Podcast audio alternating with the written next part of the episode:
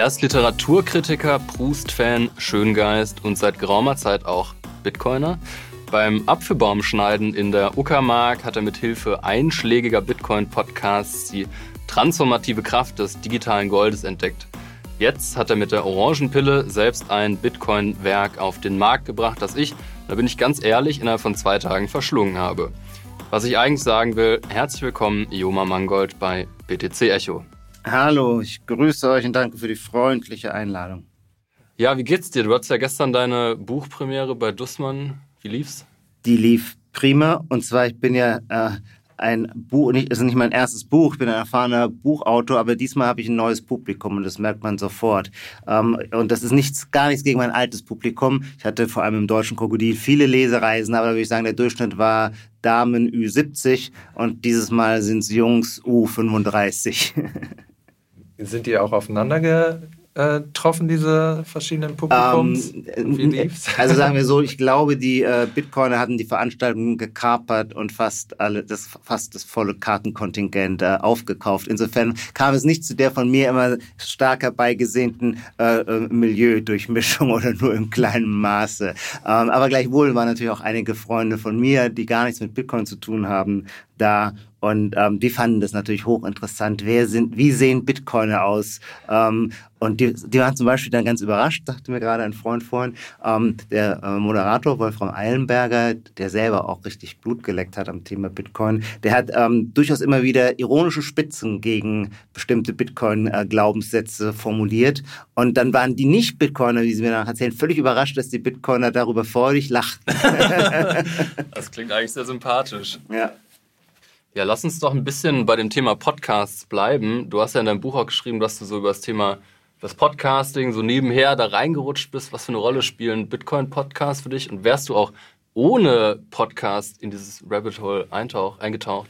Ich glaube nicht. Und ich wüsste auch nicht wie. Woher dieses ganze neue Wissen holen? In Bibliotheken findet man es nicht. Wie auch. Die Sache ist 15 Jahre alt. Das schlägt sich so schnell, jedenfalls nicht in maßgeblicher Weise in Büchern äh, durch. Ähm, äh, zweitens, es passiert jeden Tag was Neues. Das heißt, um ähm, diese rasante Evolution auf dem Bildschirm zu haben, brauchst du ein Medium, das sehr, sehr schnell reagiert. Bücher und Papier, man sagt ja immer, Papier ist geduldig, das meint aber auch, Papier ist langsam, das ist auch seine Stärke, das ist quasi die, auch die höhere Qualitätssicherung. Daran glaube ich schon auch, dass äh, im gedruckten Wort eine stärkere Überprüfbarkeit des Arguments, äh, auch durch die Verpflichtung auf Quellennachweise, Zahlen sind nicht so dahingesagt, sondern man muss eine Angabe machen, wo man sie her hat und so weiter. Also da kommt schon eine Stärke Qualitätsprüfung zum Tragen, aber es ist das langsamere Medium. Und bei einem Gegenstand, der so schnell und so rasant ist wie Bitcoin, braucht man auch ein schnelleres Medium. Deswegen, ja, ich glaube, ähm, im Herzen äh, der äh, der Bitcoin-Evolution, wenn man Bitcoin also als ein kollektives lernendes System versteht, ähm, sind, für, sind meiner Meinung nach tatsächlich äh, die Podcasts, ich jedenfalls bin komplett von ihnen geprägt worden und ich glaube, das kann jeder ja auch nachvollziehen. Ähm, man macht dann auch immer unterschiedliche Stufen durch. Manche Podcasts findet man am Anfang völlig gaga und denkt, was sind denn das für Vollhongs? Ja. Und ein äh, Jahr später begreift man, man hat nur nicht begriffen, worüber die reden, weil man selber noch so am Anfang stand und ist dann plötzlich genau von deren über Überlegungen oder deren Art der Gedankenführung äh, fasziniert und angeregt. Mhm. Wolltest du das Rabbit Hole auch mal fluchtartig verlassen, in das du da eingestiegen bist? Ich habe wirklich in diesen drei Jahren jeden Tag damit gerechnet, dass das irgendwann passiert. Und es ist nie eingetreten, seltsamerweise. Ein wenig hat vielleicht die totale manische äh, Befassung äh, etwas, das ich etwas leicht nachgelassen, als ich das Buch abgeschlossen habe. Da war so ein Moment des Durchatmens und ich stellte fest, aber mit leicht nachgelassen meinte einfach nur, ich fand jetzt nicht unbedingt alles Neue, was ich hörte, super aufregend, sondern manches auch langweilig. Und ähm, trotzdem immer noch so, nee klar, jeden Morgen schaue ich ähm, mehr als auf irgendeine Timeline schaue ich, was bei in meinem äh, Apple Podcast Provider, äh, welche neuen Folgen da gerade drin sind. Und ähm, und man entdeckt auch immer wieder noch äh, völlig neue Podcasts, die äh, eine neue Form des Denkens. Also ich, das ist, glaube ich, das, was mich immer fasziniert, diese, dass es unterschiedliche Formen des Denkens gibt und ähm, und manchmal bewegt man sich mehr in die eine Richtung, manchmal mehr in die andere. Jetzt natürlich, dann gibt es diese gewaltigen äh, Aktualitätsschübe, wie wir sie jetzt haben, äh, durch die neue Bankenkrise. Das ist natürlich auch im Übrigen für den Start meines Buches äh, so ein ideales äh, äh, Umfeld. Unter Umstand, dass Bitcoin irgendwie 20 Prozent gemacht hat in zwei Tagen. Vermutlich auch, aber ich versuche 30. immer äh, nicht zu sehr über den Preis zu reden, weil das dann doch irgendwie so, so eine vulgäre Äußerlichkeit ist. Aber die Tatsache, dass äh, auf der Bühne der Weltpolitik gerade ähm, etwas sich wiederholt, was wir aus 2008 kennen, oder das passiert, was alle Bitcoiner mit ihrer Skepsis, um mich zurückhaltend auszudrücken, gegenüber Fractional Reserve Banking immer schon gesagt haben, dass wir das jetzt hautnah im Einzelfall und übrigens ja auch das finde ich so faszinierend, so relativ transparent nachvollziehen können. Äh, das, vielleicht täusche ich mich, aber ich habe den Eindruck, die, die große Finanzkrise von 2008 zu verstehen, war sehr, sehr schwierig. Und noch heute gibt es gar keine so überzeugenden Antworten. Und die äh, berühmten Finanzprodukte, diese komplexen Konstruktionen, äh, darüber was auszusagen, hu, da konnte man sich irgendwie nur so metaphorisch dran wagen. Jetzt mit Silicon Valley Bank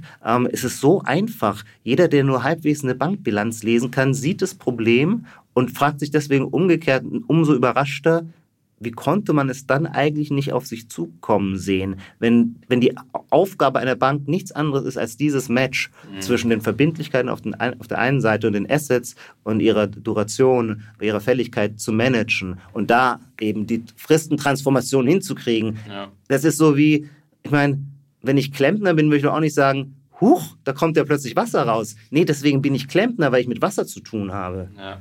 Aber ist da Bitcoin nicht vielleicht sogar eine zu einfache Lösung? Ich denke mir manchmal, naja, ist ja klar, irgendwie brauchen halt ein hartes Geld und alles ist gelöst. Das, ja. Wie kriegst du das hin, dass ja. du da dann irgendwie. Da, da bin ich bestimmt kein Bitcoin-Maximalist. Ich mhm. habe überhaupt keine Zuversicht, äh, äh, dass Bitcoin ähm, einfach eine Lösung für alles ist. Es hat eine bestimmte Funktionalität, wo es sehr, sehr stark ist und die äh, sollten wir uns bewahren ähm, äh, für die Menschheit. Das glaube ich unbedingt. Aber die Frage, ob wir nicht doch, und ich glaube, unter dem Stichwort wird das ja auch viel äh, im Space diskutiert, nicht doch ein Geld mit höherer Elastizität brauchen. Hm. Also äh, dieser Drops ist noch keineswegs gelutscht. Da gibt es viel zu viel kluge äh, Ansichten von vielen Seiten. Also ich, äh, ich höre sehr fasziniert Jeff Snyder mit seinen äh, Thesen zum Euro-Dollar und der sagt, auf jeden Fall bräuchte man ein Geld mit mehr Elastizität.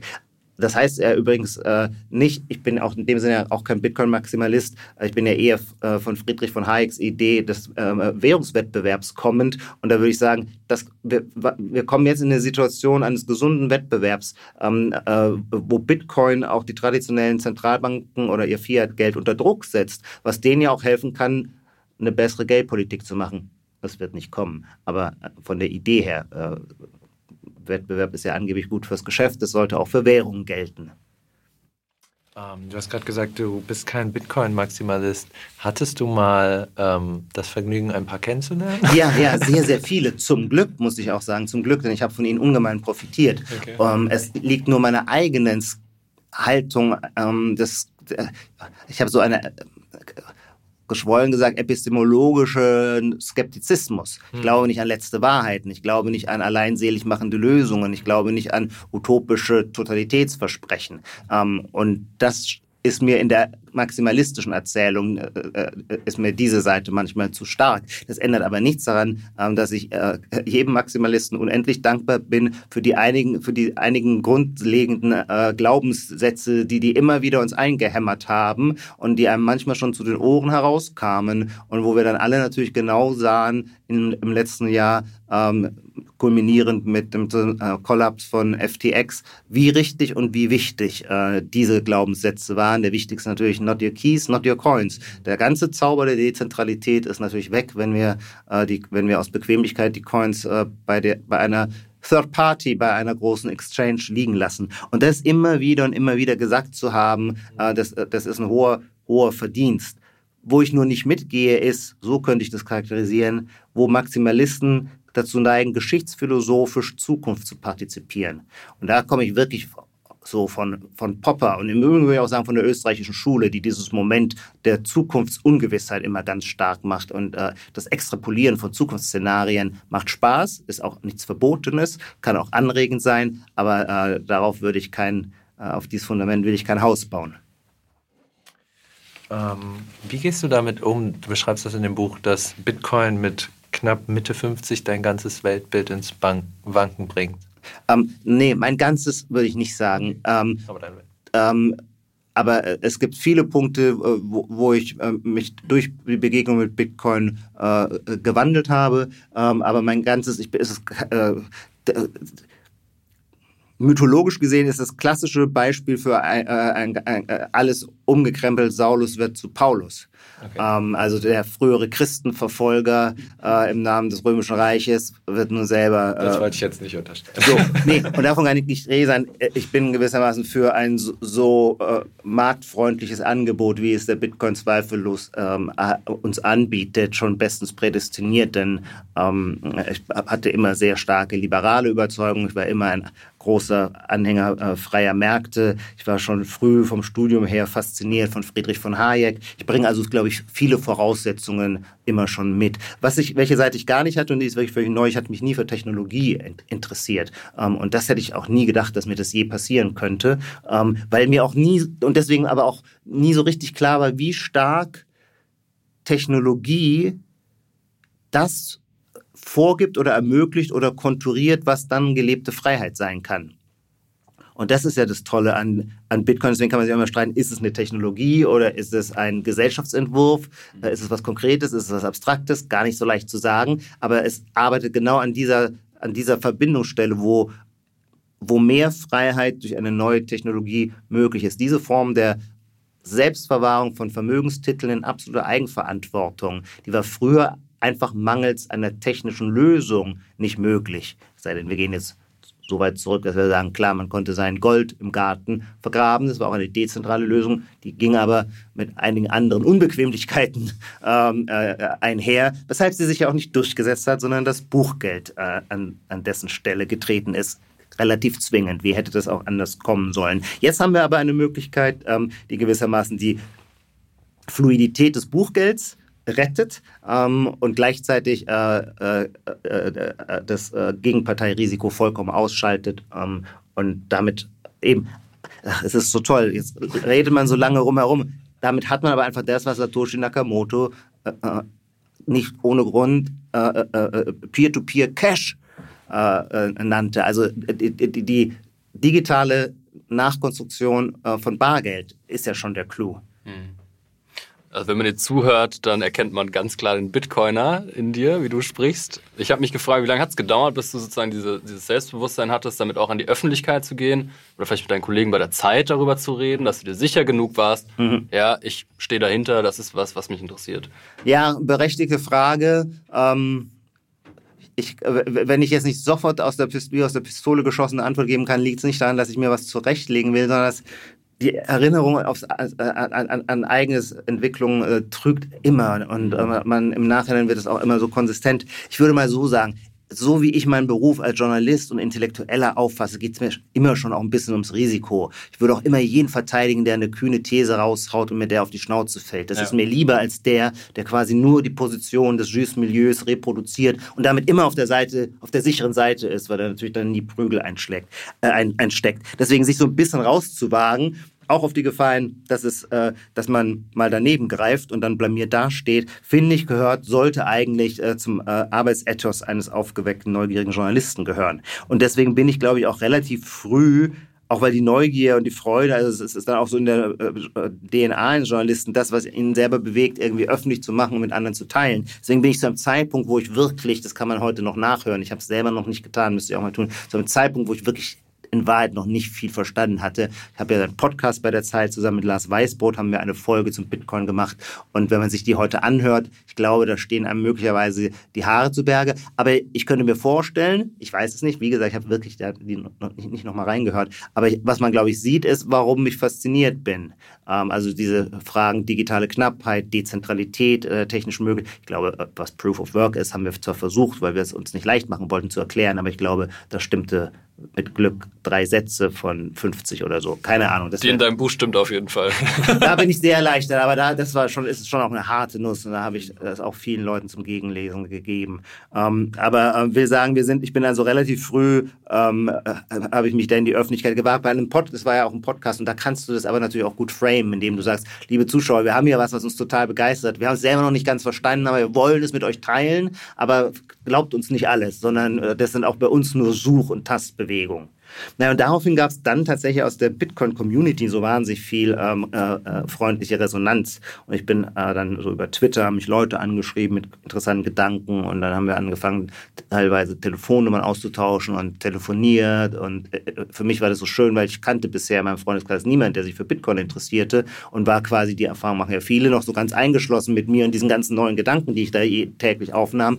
Und jetzt gab es endlich, ah, da melden sich wie nett äh, mir zwei unbekannte Menschen, auf die ich auch mit einem gewissen Gruseln neugierig war, weil ich gar nicht wusste, was für Gestalten kommen mir da entgegen. Verstehen die überhaupt meine Sprache? Das war zum Beispiel am Anfang meine Sorge. Ich dachte so, du bist so ganz und gar Feuilletonist und das sind doch Leute, die kommen aus der Technikecke. Die werden mit der Art, wie du sprichst, gar nichts anfangen können. Da war ich total sicher. Dann wirst du dich blamieren. Die werden das auch irgendwie als pfauenhaft oder aufgeblasen empfinden. Und dem war nicht so. Die hatten so eine große Neugier und, ähm, und dann waren diese Gespräche haben mir wahnsinnig viel gebracht. Und dann kamen äh, da die Jungs von äh, 21, die mich äh, in ihren Podcast einluden. Ähm, das ist auch schon wieder zwei Jahre her. Das war bestimmt auch noch ein heißer Ritt. Ähm, ähm, und ich glaube, bei mir ist es schon so, weil das ist ja mein Beruf zu schreiben, dass ich mir Klarheit im Schreiben von der Sache dann, also das Gefühl, also jetzt habe ich schon das Gefühl einer gewissen Sicherheit äh, im Verständnis wichtiger Bereiche, äh, wie Bitcoin funktioniert. Das heißt übrigens noch nicht, dass ich irgendwie diese gleiche Sicherheit habe mit Blick auf, äh, auf unser Geldsystem. Mhm. Ich muss aber auch sagen, das fasziniert mich immer mehr und immer mehr und immer mehr. Und auch da habe ich äh, jetzt sogar auch die Erfahrung gemacht, dass viele Antworten aus dem Bitcoin-Space mich nicht befriedigen, weil ich auch mhm. da nicht glaube, dass sie äh, die letzte Antwort sind. Aber das ist ja so toll, dass es, er erkennt, dass ein unendlicher, unabschließbarer Prozess ist. Im Zeitverlag sind nicht alle Kollegen Bitcoin-Fans. Ich habe nee, mich gefragt, hast du dich schon mal mit Marc Schieritz über Bitcoin unterhalten? Ja, ja, natürlich. ähm, und äh, ich schätze Marc sehr und wir sind auch äh, befreundet. Äh, wir spielen Tennis zusammen und ja. äh, haben, glaub, glaube ich, hoffe ich, denke ich, eine tolle Art mit unseren Meinungsverschiedenheiten, ähm, die es aber auch schon lange, bevor ich Bitcoin entdeckt hatte, natürlich gab. Also ähm, ich, äh, ich, ohne mir davon klar Rechenschaft abzugeben, war ich schon immer Österreicher und äh, Marc war immer schon Keynesianer. Ähm, aber Marc ist ja auch jemand, der unglaublich gut theoretisch denken, zu denken vermag und deswegen auch die Gegenposition, warum ich denke, wie ich denke, auch sehr, sehr gut versteht. Insofern habe ich das immer als äh, einen sehr fruchtbaren Austausch empfunden. Ähm, was mich interessieren würde bei diesem Buch, wie schwer war es, einen Verlag zu finden? Also es ist ja jetzt bei DTV rausgekommen, deine ja. Bücher vorher sind ja bei Rowold erschienen. Ja. Mich würde mal interessieren, bist du zuerst zu Rowold gegangen und die haben gesagt. Nee. Achso, nee, nee, gar nicht. Nee, gar nee, nicht? nee, äh, nee, ich war immer Rowold-Autor, weil mein Lektor bei Rowold war. Es ist Alexander Fest und äh, zu dem habe ich eine äh, zentrale Beziehung. Also das ist, ein, wir sind ein Team, wir arbeiten zusammen. Ich, meine, ich kann mir nicht vorstellen, ein Buch zu schreiben ohne äh, mit Alexander Fest, der früher der Rowold-Verleger war. Und ähm, der ist gewechselt zu DTV. Ah. Und ähm, äh, Rowold hätte mich bestimmt sehr gerne gehalten, aber mir war klar, ich, äh, so ein toller Verlag Rowold ist, ich will mit Alexander Fest zusammenarbeiten, deswegen bin ich mit zu DTV gewechselt. Und er hat das Buch dann lektoriert auch? Ja, ja, das war für ihn natürlich auch total spannend, weil er, äh, es war für alles neu, aber er hat sich auch äh, begeistert auf dieses Neue eingelassen. In Wahrheit war es so, er hatte mich mal, ich habe ja so ein Häuschen auf dem Land ähm, besucht ähm, und ich hatte ihn den ganzen Abend dann mit Bitcoin vollgelabert. Und bevor er sich da bei mir in mein Gästezimmer legte, habe ich ihm noch ähm, zwei, drei Bitcoin-Bücher äh, mit in die Hand gedrückt zum Einschlafen. Und am nächsten Morgen, äh, als äh, wachte er auf, kam raus zum Frühstückstisch und sagte, du solltest ein Buch drüber schreiben. Und dann sagte ich, Alexander, das dachte ich eigentlich auch immer schon. Meinst du ja? Und das war dann schon das Richtige, weil wenn man so viel an neuen, neuem Wissen aufsaugt. Braucht man quasi auch ein Ventil, um das für sich in einer systematischen Weise dann wiederum zu verarbeiten und abzugeben und sich selber dadurch Klarheit zu verschaffen. Ja. Das ist super interessant, weil das war eigentlich der Grund, warum ich über BTC Echo angefangen habe, weil ich ja. glaube ich in einer ähnlichen Situation war. Da kommt so viel Input rein, ja. man hört Podcasts, man liest. Artikel, man ist so, was mache ich damit? Und dann dachte ich mir, dann schreibe ich Artikel drüber. Und ja, genau. Ganz ähnlich. Interessant, ja. Wann machst du dir denn Laseraugen in dein Twitter-Profil? Ja, darüber habe ich oft nachgedacht und ähm, das, die Aufforderung im Bitcoin Space kam natürlich relativ früh und dann dachte ich mir, okay, ich war aber echt immer ein Individualist. Ich habe nie irgendwie so kollektive Posen mitgemacht und so sympathisch sie mir sind, aber das, das passt mir doch nicht, das passt nicht zu mir. Okay, verstehe. Und hast du ein Lieblings-Bitcoin-Meme? Ah, das, da merke ich, dass ich nicht so sofort aus der Pistole geschossen antworten kann. Obwohl ich, ich wollte ursprünglich, das Buch wurde dann zu dick, auch ein ganzes Kapitel noch über den Meme-Kosmos schreiben, weil der doch hochinteressant ist. Und weil der ja auch so eine wesentliche Funktion einnimmt. Also äh, Bitcoin als etwas, was ja, man sagt es immer wieder, keine Zentrale hat und damit auch keine Marketingabteilung. Ähm, das, dessen, das lebt von dieser Art viralem Marketing. Und bei, bei den Bitcoin-Memes sieht man auch, wie viel komplexes Gedankengut man in einem Meme kondensiert zusammenfassen kann. Also das ist schon immer schön. Ähm, aber ich kann jetzt leider keins nennen, wo ich sagen würde, das ist mein Favorite. Darf ich eine kurze Stelle aus deinem Buch zitieren? Ja.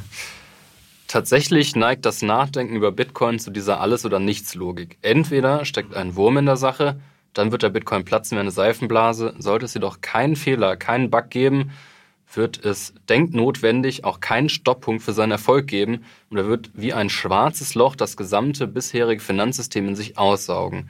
Aus dieser Sicht ist der Bitcoin binär. Entweder er siegt auf ganzer Linie oder er geht unter. Mich, also ich denke ähnlich, mich plagt das so ein bisschen. Ja. Wie gehst du mit dieser Binarität um? Jetzt muss ich dazu sagen, ich versuche schon in meinem Buch immer so ein bisschen Multiperspektivität zu inszenieren. Und wenn ich es richtig erinnere, ist das, was du jetzt vorgelesen hast, sind so ein bisschen die Gedanken eines Freundes von mir, des Opernsängers, so heißt er in dem Buch, ähm, der, der damit seine Vorbehalte begründet. Das heißt, es ist jetzt nicht unbedingt meine Überzeugung. Ich würde nämlich jetzt eher sagen, ich weiß, das steht im Buch, glaube ich, noch nicht so drin, weil es ist auch erst in den letzten Monaten mir nochmal klar geworden ist. Ich würde unterscheiden zwischen, funktioniert er technisch und was ist dann seine gesellschaftstransformative Wirkung? Und, ähm, und äh, die Binarität gilt auf jeden Fall für die technische Ebene, ist ja irgendwie logisch. Entweder er funktioniert oder wenn er nicht funktioniert, ja, äh, dann funktioniert er auch technisch nicht und sonst sowieso nicht. Ähm, und da würde ich aber nun doch denken, äh, äh er ist aus, äh, schon aus der Pubertät raus ähm, äh, mit 15 Jahren ähm, und er hat tadellos mit ganz wenigen oder vielleicht sogar nur einer Ausnahme einen Block nach dem anderen ähm, an die Kette drangehängt. Ähm, die Frage, wie diese offensichtlich funktionierende Technik dann von der Gesellschaft angenommen wird, das ist eine andere und die, finde ich, lässt dann auch ganz viele Zwischenwege äh, offen. Also da finde ich, ist es dann nicht so, dass, dass es entweder alle Vermögenswerte in den Bitcoin schießen oder er auf Null fällt. Das halte ich für eine auch wieder gewisse geschichtsphilosophische Zuspitzung, mhm. von der ich nicht glaube, dass, das, dass die sich in dieser Weise in der Wirklichkeit ausspielen wird. Ich meine, wenn wir das Gold, das ja nun doch die beliebteste Analogie für Bitcoin ist, anschauen, äh, sein Anteil äh, an, in, als Vermögensklasse verglichen mit Anleihen, verglichen mit Immobilien, ja. verglichen mit Equity, ist relativ gering. Und trotzdem hat es über 5000 Jahre so eine Stabilität, ist da, wird da bleiben, ähm, war teilweise Reserve. Und doch haben die Leute auch in andere Vermögenswerte investiert und nicht nur in Gold. Und das hoffe ich ja auch, dass das bei Bitcoin der Fall ist. Ähm, jeder sollte äh, als Sicherheit, als Hedge, als Reserve äh, Bitcoin halten. Ich halte das für absolut die sinnvolle strategische Diversifikation. Ähm, aber äh, wir sollten alle unternehmerisch genug drauf sein, um dann doch immer noch nach interessanteren Investitionsmöglichkeiten zu suchen, denn wir wollen die Welt ja voranbringen. Wir wollen ja nicht, dass die Welt im Bitcoin petrifiziert ist, sondern wir sollen, wollen mit diesem besseren Geldsystem weiterhin neue unternehmerische Produktivitätspotenziale entfalten. Und das wäre ja doch der Hauptvorwurf ans Fiat-System und zum Beispiel auch an die billige Geldpolitik, äh, an die Politik des billigen Geldes, dass, äh, dass wir berechtigte Zweifel haben zu glauben, dass da noch die beste Kapitalallokation stattfindet. Du hast ja, also das Wort Wurm kommt da vor. Du hast jetzt ein bisschen erklärt, dass es eher technisch, dass du das technisch eher meinst. Mich, ich frage mich trotzdem, mhm. ob dieser Wurm ein staatlicher ja. Angriff sein könnte. Hältst du das für ein realistisches Szenario, dass Bitcoin kaputt geht im schlimmsten Fall? Ja, wenn man äh, neu ist in der Befassung mit Bitcoin, erscheint einem diese Sorge als eine übergroße Bedrohung, habe ich oft das Gefühl. Und je länger man darüber nachdenkt, desto mehr entdramatisiert sie sich. Ähm, vielleicht habe ich heute ein zu leichtfertiges Verhältnis. Heute bin ich völlig überzeugt, dass es von der Seite dieser Angriffsvektor, wie man dann immer so schön sagt, ähm, äh, dass, der, dass der nicht existenzgefährdend ist. Ähm, aber vielleicht bin ich da auch zu leichtfertig. Die letzten Tage, jetzt Stichwort Credit Suisse und Silicon Valley Bank, hat mich aber eigentlich nochmal darin bestärkt, es ist nur so ein kleines Gedankenspiel wir wissen alle und sagen auch alle immer, ja, bei Geld geht es um Vertrauen und deswegen die äh, Zentralbanken arbeiten vor allem mit Vertrauen. Und jetzt überlegen wir uns alle, okay, jetzt wackelt hier gerade wieder das ganze Bankensystem, wie verhalten sich die Zentralbanken? Ähm, machen die den äh, von Jean-Paul angekündigten Zinsschritt von 50 Basic Points oder machen sie nicht?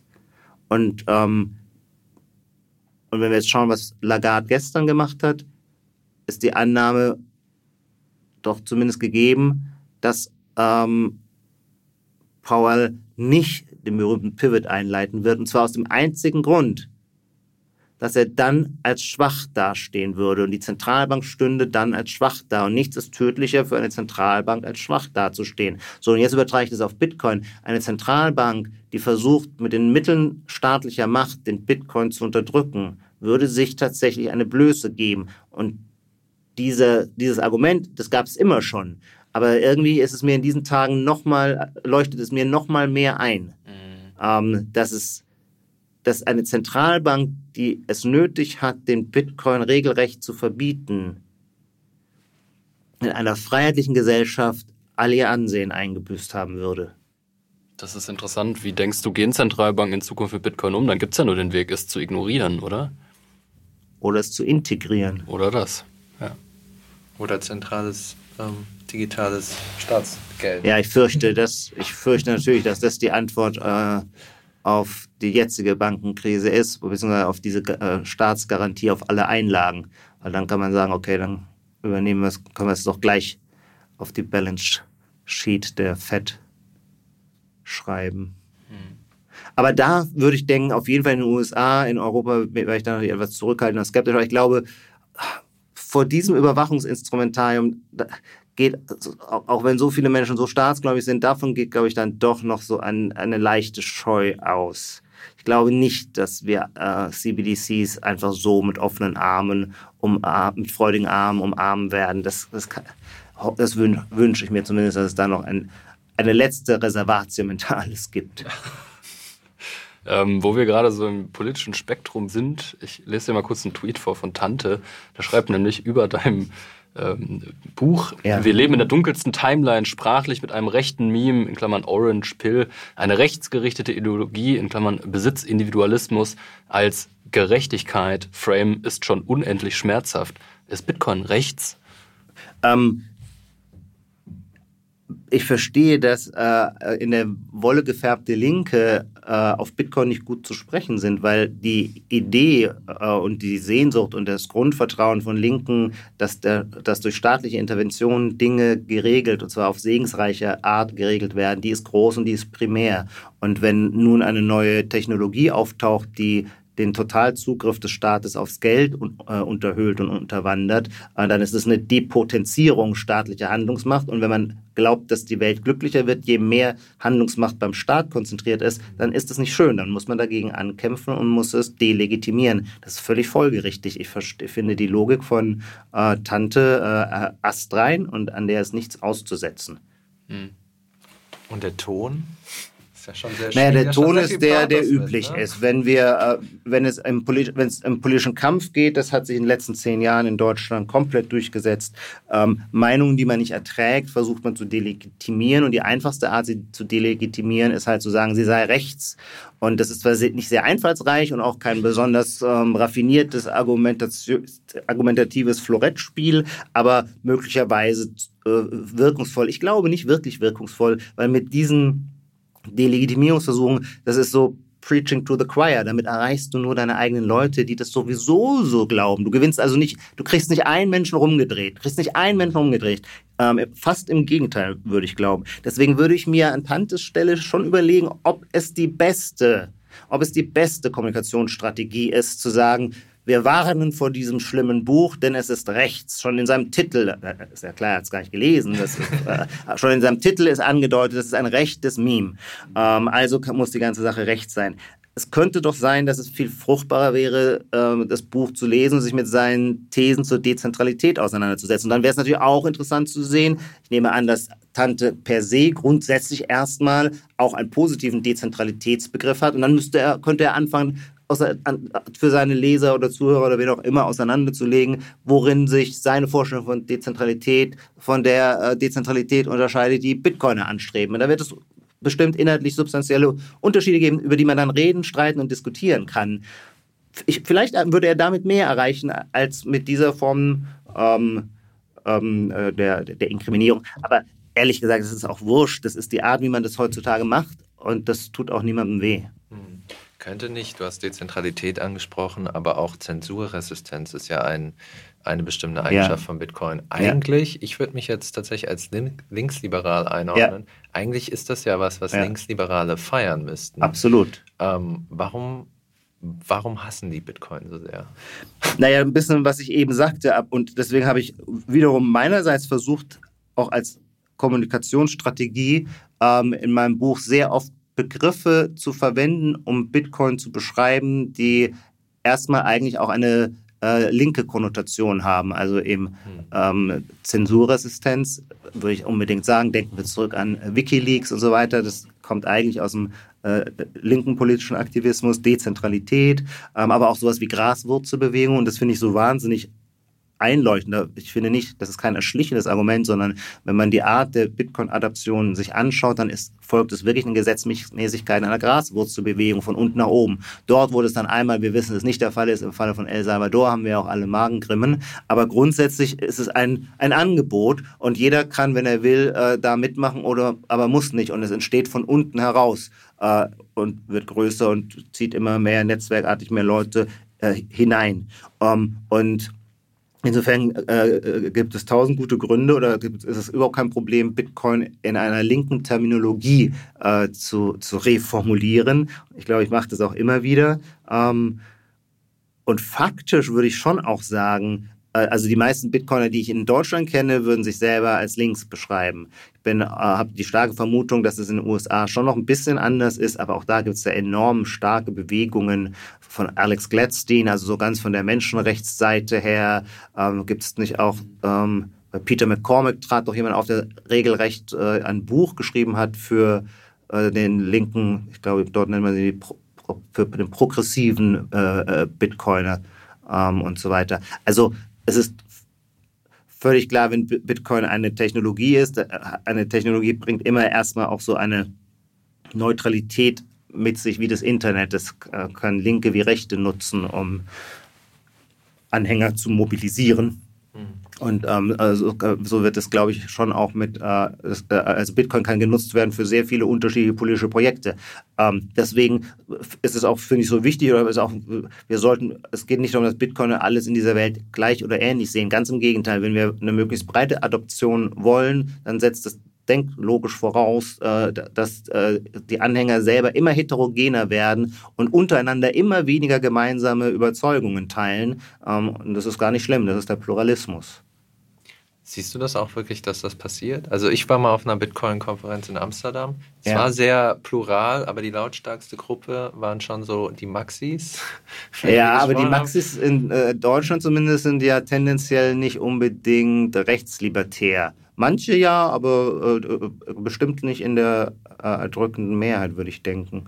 Nee, rechtslibertär nicht, aber nee. die sind sehr feinselig gegenüber allem, was nicht äh, Bitcoin ist. Ja, aber das hat doch jetzt gar nichts mit der Links-Rechts-Unterscheidung nee, nee, zu tun, sondern das hat mit der Bitcoin-Krypto-Unterscheidung ja, zu ja. tun. Und ähm, da würde ich schon auch sagen, das ist also es ist nicht meine Haltung, aber ich glaube ja immer, dass die, dass es so gut ist, dass es die Maxis gibt. Und ähm, ich bin auch deswegen kein Maximalist, weil man wurde zum Maxi durch eine äh, äh, als verbranntes Kind, weil man nämlich selber, die haben ja alle ihre Shitcoin-Phase hinter sich, aus der sie aus Schaden wird man klug, klug du geworden auch? sind. Ich nicht. logischerweise nicht. Und zwar warum? Schlecht. Weil, nee, nee, zu spät eingestiegen und dann nur Podcasts gehört von Maxis, die immer sagten, es gibt nur Bitcoin und Shitcoin. Und deswegen war ich quasi, äh, ist nicht ganz wahrheitsgemäß, ich habe schon auch äh, in der, im selben Vorgang, in dem ich meine ersten Satoshis gekauft habe, habe ich auch äh, Ethereum gekauft. Und das habe ich auch noch. Mhm. Das werde ich auch nicht verkaufen. Halte das für ein absolut äh, vielversprechendes Investment. Aber da hängt nicht meine Überzeugung dran. Das hat mich geistig, hat mir das nicht viel gegeben. Das ist einfach eine, so wie ich vielleicht eine, habe ich jetzt nicht, aber eine Tesla-Aktie kaufen würde oder so. Ähm, ich glaube auch, dass Ethereum ähm, einfach eine ganz andere Funktionalität bietet, für die es auf jeden Fall einen Use Case geben wird, äh, die aber unsere politisch utopischen Vorstellungen, die wir mit einer neuen Geldordnung auf der Basis von Bitcoin verbinden, ähm, das ist eine ganz andere Sache. Und ähm, insofern nachdenken und mitfiebern kann ich nur für Bitcoin und nicht für Ethereum. Ich würde jetzt auch nicht Ethereum nachkaufen, sondern das, das liegt da und das ist gut so, ja.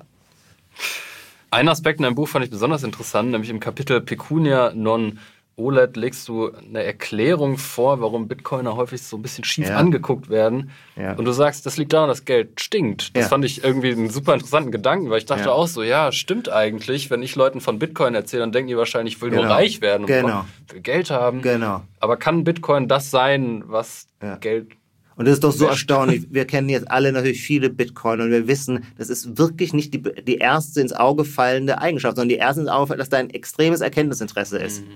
Und trotzdem, wem immer ich es erzähle, engste Freunde, die mir sonst alles glauben, ich kann nach Nigeria fahren und denen was über Nigeria erzählen, die glauben mir jedes Wort. Mhm. Aber wenn ich ihnen sage, die Bitcoiner, die sind von was anderem getrieben, die sind nicht von der Rendite, sondern vom Erkenntnis getrieben, dann sagen die bla bla bla bla. Lambo. So, ja, genau. Ist also wahnsinnig schwer, dagegen anzukommen. Und dann überlege ich, warum das so ist. Und dann ist, war mir natürlich auch klar, dass ich dieses Ressentiment, Ressentiment kenne, lange bevor ich mit Bitcoin in Berührung kam. Auch als Liberaler war ich immer schon auch ähm, ich war immer auch von Kapitalmärkten fasziniert. Und ähm, ich merkte in dem bildungsbürgerlichen Milieu, äh, in dem ich sozialisiert worden bin und von dem ich auch stark umgeben bin, ähm, stößt es immer auf äh, totale Abwehrreaktionen, ähm, eben weil man es als etwas Vulgäres empfindet. Äh, nie, das Geld ist eine, äh, folgt einem niederen Instinkt, äh, das reicher werden, während die hohen, die rein geistigen Ziele sind ideeller und moralischer Natur. Und beim Geld geht es immer um den Egoismus, der ist per se das Schlechte. Und wir haben halt auch eine irrsinnig große, äh, zum Teil auch sehr eindrucksvolle Kulturgeschichte oder Mythologie, die äh, an der Dämonisierung des Geldes arbeitet. Und das wird auch nicht ganz ohne Zufall sein. Es wird Gründe dafür geben, weil das Geld und seine Faszinationsmacht natürlich auch immer wieder gar keine Frage das Schlechteste aus dem Menschen herausholt. Das ist ja gar keine Frage. Aber diese Erzählungen sind so übermächtig, angefangen beim goldenen Kalb, das die Israeliten an, äh, anbeten, während Moses auf der Suche nach der göttlichen Wahrheit sich äh, auf den Berg Sinai begeben hat und tatsächlich in Zwiesprache mit seinem Gott, dem Herrn, die zehn Gebote bekommen. Gewaltiger moralischer Fortschritt in der Menschheitsgeschichte. Er kommt mit diesen zehn Geboten zurück und will sie seinen Israeliten mitteilen. Was machen die? Die sind schon wieder vom wahren Glauben abgefallen, weil sie das goldene Kalb entdeckt haben und das goldene Tal. So, das ist die Grundgeschichte und die findet man dann überall wieder. Midas, König Midas, der will, dass sich alles in Gold verwandelt und dann feststellt, dass auch die Nahrung, die er anfasst, zu Gold wird und dann muss er natürlich sterben. Moralische Erkenntnis, Gold macht nicht satt. Darin sind wir sozialisiert worden. Das sind die wer kennt nicht äh, Charles Dickens Weihnachts äh, äh, äh Christmas Carol Weihnachtsmärchen ähm, äh, mit dem Knauser, knausigen Scooch, glaube ich, heißt der. Ähm, ja, keine Menschlichkeit, wer nur darauf achtet, Geld anzuhorten, dem geht der eigentliche, das, das wärmende Herz äh, geht ihm verloren. Es gibt eine andere Seite, eine andere Geschichte des Geldes, die ist auch bekannt, aber die äh, hat nie diesen äh, mythologischen Breit, diese mythologische Breitenwirkung bekommen. Und da ist Geld vor allem ein Medium der Kommunikation und führt Menschen zusammen. Es gibt dann die, die liberale Erzählung des Geldes, äh, Wandel durch Handel, ähm, die äh, Sitten verfeinern sich, der ganze 17., 18. Jahrhundert Philosophie. Ähm, äh, wie bei Montesquieu, baut auf diesem Gedanken auf. Äh, je, äh, äh, es gibt zwei Arten, wie Völker quasi miteinander kommunizieren können, durch Krieg oder durch Handel. Und wenn sie es durch Handel tun, dann führt es zur Verfeinerung der Sitten von beiden Seiten, weil man Vertrauensverhältnisse eingeht, weil man überhaupt miteinander ins Gespräch kommt, weil man schaut, was bietest du an, was habe ich anzubieten, man lernt voneinander und Und das ist eben die große, ich glaube, Georg Simmel, äh, der Soziologe, der ein großer Geldphilosoph auch war, hat es herausgearbeitet. Erst mit dem Geld kann man, äh, kann man in Tauschbeziehung treten zu Menschen, die man nicht kennt. Mhm ähm, weil das Geld ermöglicht ein äh, unmittelbares Settlement, wo man nicht darauf sich verlassen muss, der an, dass der andere einem in einem Jahr, wenn man ihm jetzt einen Rind gibt, dass er einem in einem Jahr Hufeisen zurückgibt, äh, sondern das Geschäft kann abgewickelt werden. Der Mensch kommt aus dem Morgenland mit Seidentüchern und man bezahlt ihn mit Gold und er kann am Abend wieder aufs Schiff und übers Mittelmeer zurück. So, das heißt, diese völkerverbindende Kraft ähm, äh, des Geldes ist eben, darin liegt ein unglaublicher, also äh, unsere ganzen Produktivitätszuwächse liegen, äh, liegen darin. Ähm, insofern, das Geld ist für mich eine, ein Medium der Kommunikation und eines, ähm, das im besten Schumpeterschen, Schumpeterschen Sinne disruptiv wirkt, nämlich alte Machtprivilegien auflöst. Die Geldwirtschaft tritt in dem Moment in die Wirklichkeit und prägt dann die Gesellschaftsstruktur Europas ähm, als der Adel abtritt oder umgekehrt. Weil das Geld eine bedeutende Rolle einnimmt, spielt die Frage der ständischen Verordnung eine immer geringere Rolle. Also löst die Geldwirtschaft die alte Feudalwirtschaft ab. Das ist jetzt keine mhm. neue Erkenntnis. Das weiß die Geschichtsschreibung, äh, seit sie das erste Mal über diesen äh, gesellschaftlichen Umbruch nachgedacht hat muss einen kleinen Sprung machen. Du hast ja oft gesagt, dass du im Bildungsbürgertum unterwegs bist. Wie lässt sich das für Bitcoin gewinnen? Ich glaube eben schon, und so ist das Buch auch angelegt, ähm, wenn man denen äh, in einem schön geschriebenen Buch vor Augen führt, wie viele interessante gedankliche Perspektiven es gibt. Und die sind ja daran interessiert, an Analyse, an Nachdenken über die Welt, dann stellen die fest, ach so, das ist meine Hoffnung, ach so, ja, äh, mit dem Bitcoin auf die Welt zu schauen, das ist eine interessante Brille, die man sich mal aufziehen muss. Man muss nicht immer mit der rumlaufen, aber die kann man sich mal aufziehen, dann sieht man manches anders, als man es bisher gesehen hat. Und wir klagen doch oft über die Alternativlosigkeit, mhm. dass wir alle wollen, dass eigentlich alles müsste anders werden, aber wir wissen gar nicht wie. Naja, hier gibt es jetzt ein, ein, ein Hebel, mit dem man manches tatsächlich anders denken kann.